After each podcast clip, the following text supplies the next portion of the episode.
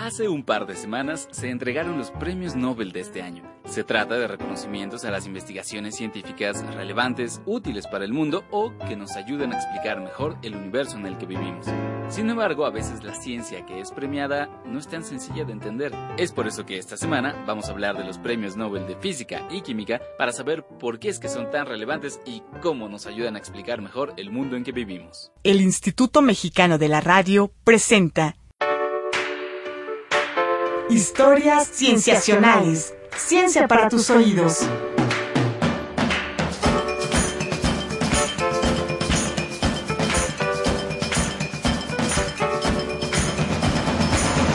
Bienvenidos a Historias Cienciacionales. Mi nombre es Víctor Hernández y hoy pondremos los premios Nobel 2015 en contexto. Trataremos los de física y química y dejaremos el de medicina para episodios posteriores, ya verán por qué. Por ahora, comencemos con el premio Nobel de Física de este año. The Royal Swedish Academy of Sciences has decided to award the 2015 Nobel Prize in Physics to Takaaki Kajita and Arthur B. MacDonald for the discovery of neutrino oscillations, which shows that neutrinos have mass. El premio Nobel de Física de este año fue para los investigadores Takaaki Kajita de la Universidad de Tokio en Japón y Arthur MacDonald de la Universidad de Queen en Canadá.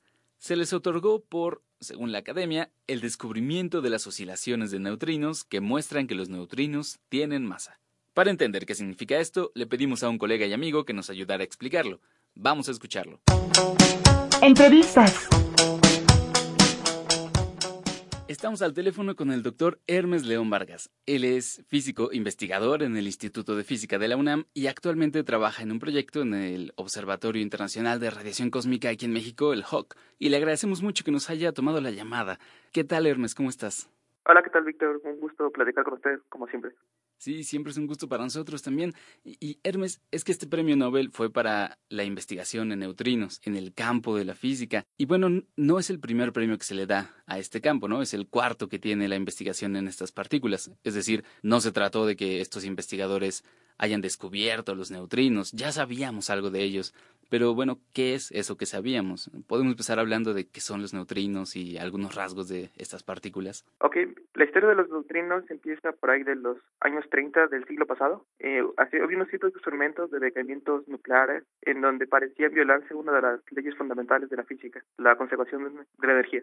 Y bueno, hubo un agente, un científico llamado Pauli, que propuso que en realidad no se violaba la energía, sino lo que sucedía es que había una partícula adicional en estos procesos nucleares que era responsable de que los resultados parecieran indicar que se violaba la conservación de la energía. Y este es el neutrino. Pero en ese entonces, cuando la propuso, eh, era casi imposible planear un experimento para detectarlo. Entonces, eh, este señor teórico dijo que había hecho una cosa terrible, propuso una partícula que no se podía detectar. Pero afortunadamente, 25 años después, fue cuando se logró la primera detección de esta partícula y fue el primer premio Nobel que hubo para los neutrinos. Pero bueno, la historia sigue porque es una partícula muy especial, es muy difícil de detectar. Aún ahora, después de este premio Nobel, quedan muchas dudas sobre las propiedades de esta partícula. Por ejemplo, después eh, se encontró que no solo existía uno de estos neutrinos, sino que hay varios. De hecho, ahora sabemos que hay tres tipos diferentes de neutrinos. Y cada uno, digamos que es como un un familiar de, por ejemplo, el electrón. Tenemos luego un electrón más pesado que se llama el muón, también tiene un neutrino. Y luego tenemos otro electrón mucho más pesado que es el tau y también tiene un neutrino. Sí, y vaya, esto tiene que ver precisamente con este premio. Eh, si quieres, hablemos un poquito más adelante acerca de, en particular, este premio, pero lo que nos llamó mucho la atención acerca de los premiados y, bueno, de la investigación con neutrinos en general es la forma en que se estudian, ¿no? Porque ambos investigadores, estamos hablando de los investigadores Takaki Kajita de la Universidad de Tokio y de Arthur MacDonald de la Universidad de Queen en Canadá, estudian los neutrinos con observatorios inusuales, ¿no? Prácticamente son grandes contenedores de agua en instalaciones bajo tierra, ¿no? Aparatos que, similares al observatorio en el que tú trabajas, no son la imagen que uno esperaría de, de un lugar que estudia lo que viene del espacio. ¿no? Cuéntanos un poco sobre esto, ¿por qué se tiene que estudiar así? particular. Resulta que, por ejemplo, como ustedes saben, el observatorio Hawk lo que estudiamos son los rayos cósmicos que llegan a la atmósfera y producen muchas partículas. Y estas personas, quienes quieren estudiar neutrinos, justo esta señal de los rayos cósmicos que nos llegan eh, es una señal de fondo. Entonces tienen que crear una barrera muy, muy densa para evitar que estas partículas lleguen a sus detectores. Es por eso que tienen que ir bajo tierra. Por ejemplo, este detector Super Kamekande, que está en Japón, está a un kilómetro bajo tierra. Y el experimento en Canadá es un detector que se encuentra en una mina. Entonces ellos quieren poner un filtro muy grande para que lo único que pase a sus detectores sean los neutrinos. Porque bueno, uno de los rasgos que ya se hicieron famosos de los neutrinos es que prácticamente atraviesan todo. Exactamente. Por ejemplo, ahora sabemos que pasan miles de millones de neutrinos por nuestro cuerpo cada segundo y no causan ninguna reacción. Muchísimos de ellos atraviesan la Tierra como si no hubiera nada. Sí, sí y son de las partículas más abundantes del universo. Y sin embargo parece que no interactúan básicamente con nada. Y de ahí por qué tan difícil detectarlas, ¿no? Porque si interactúan con muy poquito, muy, muy poquito, pues se necesita encontrar esa interacción para detectarlas. Exacto, ahí es donde vienen los métodos ingeniosos de cómo poder detectar estas partículas.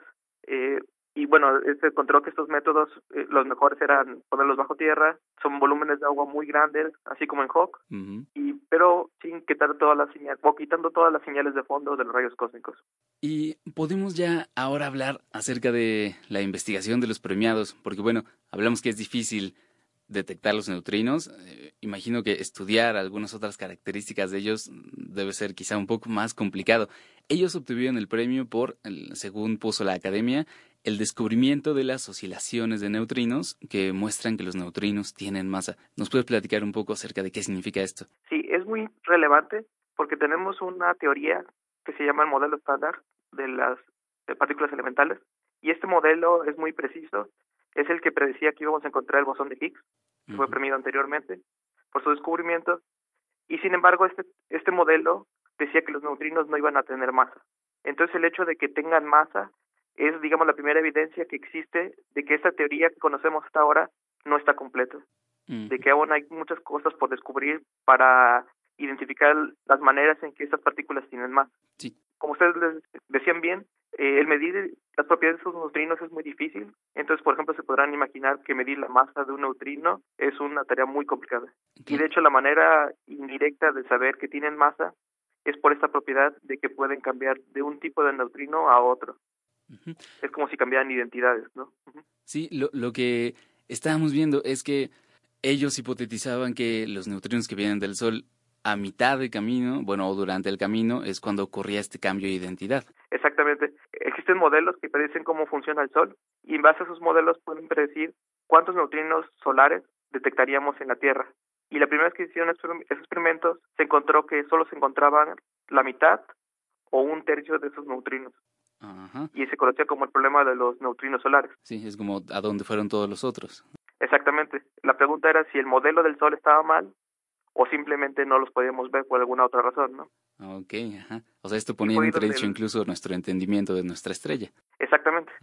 Eh, bueno, entender cómo funciona esta estrella que genera toda la vida en la Tierra eh, llevó a desarrollar estos modelos y una vez que se encontró que estaba este faltante, la tarea fue buscar si el problema era en la teoría o en el experimento. Ajá.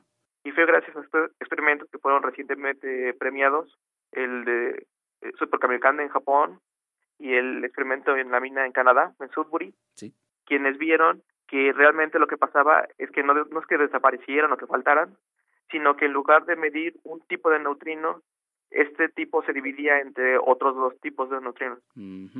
Pero que ellos no estaban... La, cantidad total, ¿saben? Sí, ellos no estaban listos para detectar esos.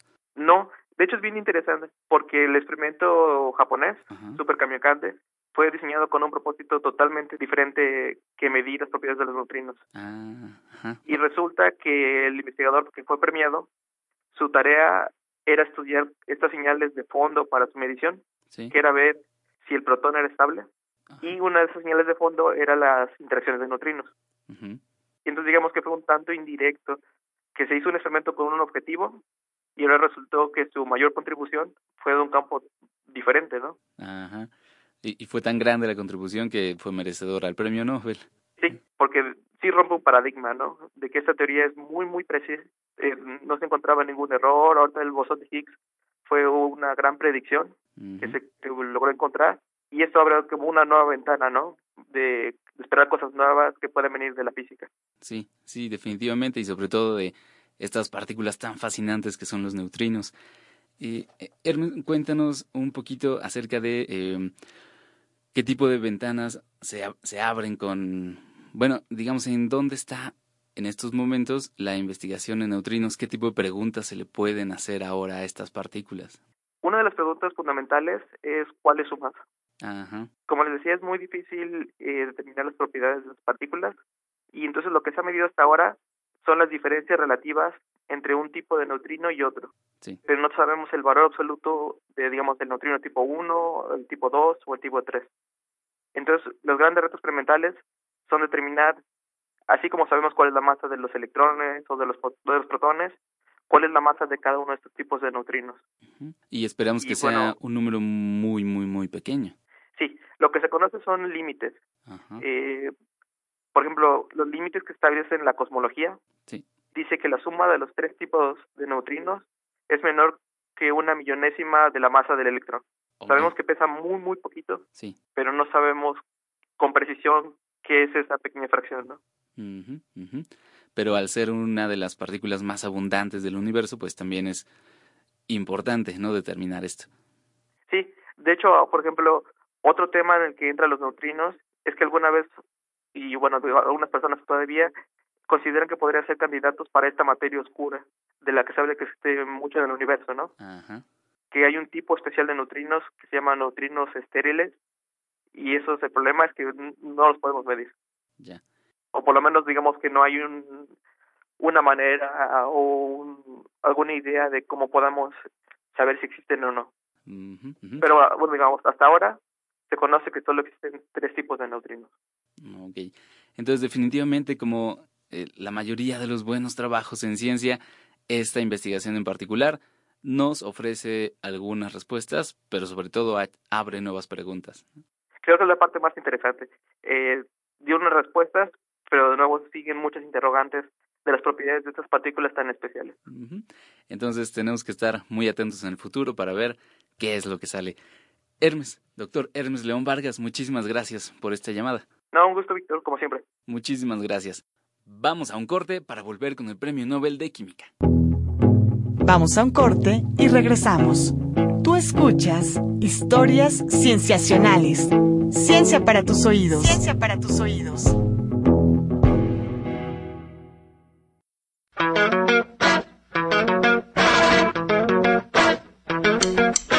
Estamos de regreso en Historias Cienciacionales. Ciencia para tus oídos. Ciencia para tus oídos. Regresamos a Historias Cienciacionales. Acabamos de hablar sobre el Premio Nobel de Física de 2015, que reconoció el campo de los neutrinos. Ahora dirigamos nuestra atención hacia el premio en química. The Academy of Sciences has decided to award the 2015 Nobel Prize in Chemistry jointly to Thomas Lindahl, Paul Modrich, and Aziz Sanyar for mechanistic studies of DNA repair. Curiosamente, esta vez el Comité del Nobel decidió reconocer una investigación que toca mucho más a la biología que a la química. Los investigadores premiados son Thomas Lindahl, de origen sueco, pero que trabaja en el Instituto Francis Crick en Reino Unido, a Paul Modrich, de la Universidad de Duke, en Estados Unidos, y a Aziz Sankar, de origen turco, pero que trabaja actualmente en la Universidad de Carolina del Norte, también en los Estados Unidos. Se premia su trabajo sobre los mecanismos de reparación de ADN. Y a muchos les puede parecer irónico que el premio Nobel sea de química y que la investigación premiada sea sobre la molécula que prácticamente define a los seres vivos, porque excepto por algunos virus, todos los demás seres vivos usamos DNA como material hereditario. Pero el detalle es que, puesto que se trata de una molécula, para estudiarla se necesitan fuertes bases en la química de las moléculas vivas. Para entender mejor la relevancia de este premio y de qué trata, vamos a hablar con la doctora Sara Frías Vázquez. Entrevistas. Estamos en llamada telefónica con la doctora Sara Frías Vázquez. Ella es doctora en biología por la Facultad de Ciencias de la Universidad Nacional Autónoma de México, especialista en citogenética humana. Es investigadora actualmente en el Instituto Nacional de Pediatría y en el Instituto de Investigaciones Biomédicas de la UNAM. Doctora Frías, muchas gracias por concedernos esta llamada. Sí, a sus órdenes, Víctor. Gracias, doctora. El Premio Nobel de Química este año se otorga a investigaciones sobre la reparación del ADN o DNA por sus siglas en inglés. Y este concepto nos podría sonar tal vez incongruente porque en la mente de muchas personas el DNA representa prácticamente como el santuario de la identidad individual, donde se resguarda la información genética que usamos para construirnos y para realizar todas nuestras funciones vitales. Pero ahora este premio Nobel nos indica que hay que pensar que el ADN necesita reparación. ¿Cómo podemos entender esto? Sí, lo que usted dice es totalmente cierto. Nosotros siempre pensamos que lo que sería nuestro material genético está íntegro porque normalmente está funcionando de una manera adecuada en todas nuestras células. Lo que no sabemos es que para mantener esa integridad del DNA, la célula utiliza una gran cantidad de energía y una muy buena cantidad de genes que están dedicados exclusivamente a la identificación del daño en el DNA y a su subsecuente reparación. Y sí, este año el premio Nobel pues fue otorgado a investigadores en el campo de la reparación del DNA, dos médicos y un biólogo, en donde nosotros vemos que todo lo que sería su trabajo de aproximadamente 50 años, pues ahora se ve reconocido por este premio, pero lo importante quizás es que la gente sepa que el que nosotros tengamos íntegro el DNA implica su reparación y el decir que implica reparación pues nos lleva a que el DNA se daña y se daña de manera espontánea, es decir, aunque nosotros tuviéramos el DNA perfectamente protegido del ambiente exterior, simplemente por los procesos biológicos como la replicación misma, cuando va a dividirse una célula tiene que replicar el DNA, entonces esta replicación induce daño al DNA. Es un tipo de daño en donde nosotros podemos tener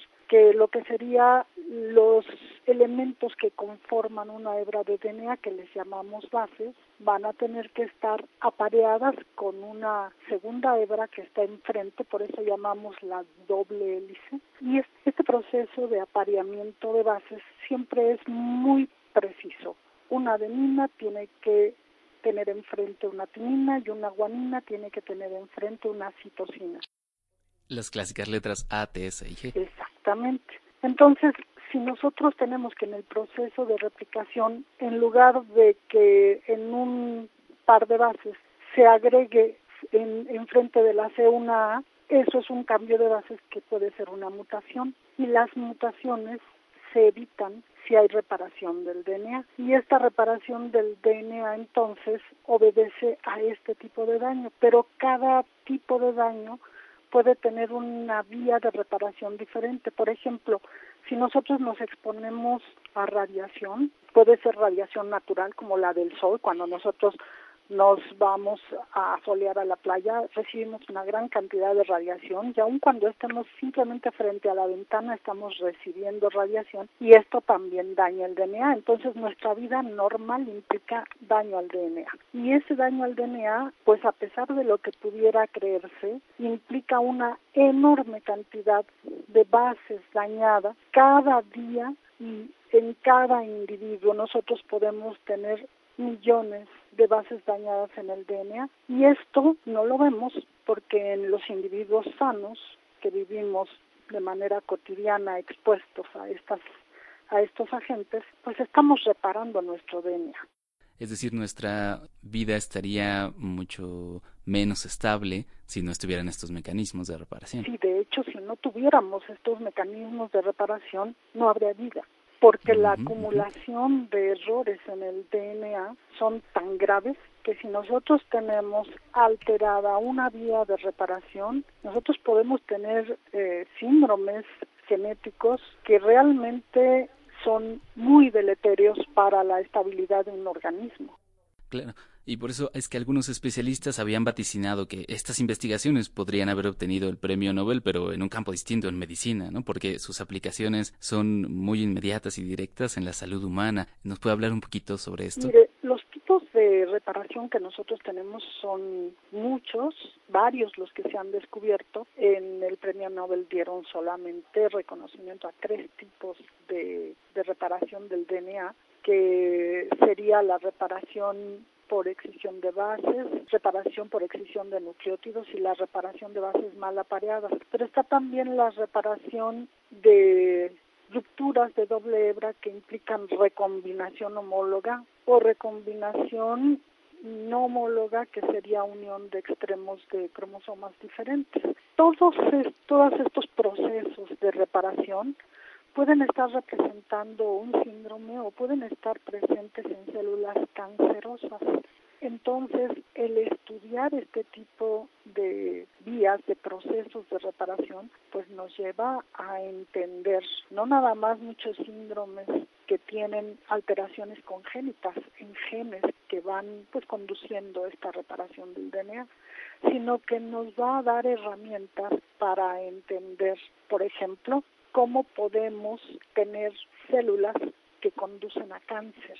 Las células cancerosas normalmente se convierten en este tipo de alteración porque acumulan mutaciones y entonces para acumular la gran cantidad de mutaciones que tienen, pues tienen que tener alterado un proceso de reparación. Entonces las células cancerosas estudiadas a fondo van a darnos conocimiento sobre su biología y la biología de lo que sería la reparación del DNA y la integridad del genoma de estas células cancerosas, pues es muy importante porque a través de eso pues se pueden atacar. Entonces, si yo le digo que las células cancerosas tienen generalmente un proceso de reparación alterado, entonces ellas dependen muchísimo de los otros procesos de reparación porque si no, como decíamos hace un momento, se morirían. Entonces, ¿qué es lo que pasa si yo conozco perfectamente cuál es el proceso de reparación que está mal en un cáncer? Por ejemplo, en el cáncer de colon, nosotros tenemos un proceso de reparación en donde las bases mal apareadas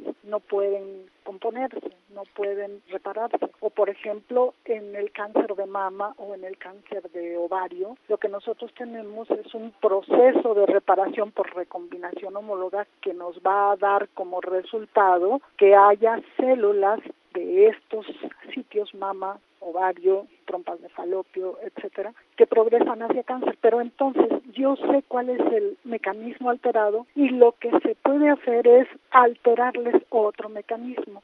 Si yo le altero dos mecanismos de reparación a una célula, no vive. ¿Y cuál es la ventaja de esto? Que las células sanas sí tienen el proceso de reparación que es deficiente en las cancerosas funcional. Entonces, si yo tengo células sanas con reparación funcional y células cancerosas con esa vía no funcional, quiere decir que al yo poner un inhibidor de la segunda vía de reparación, estoy seleccionando qué células se van a morir y entonces se van a morir solo las células cancerosas y las células sanas no.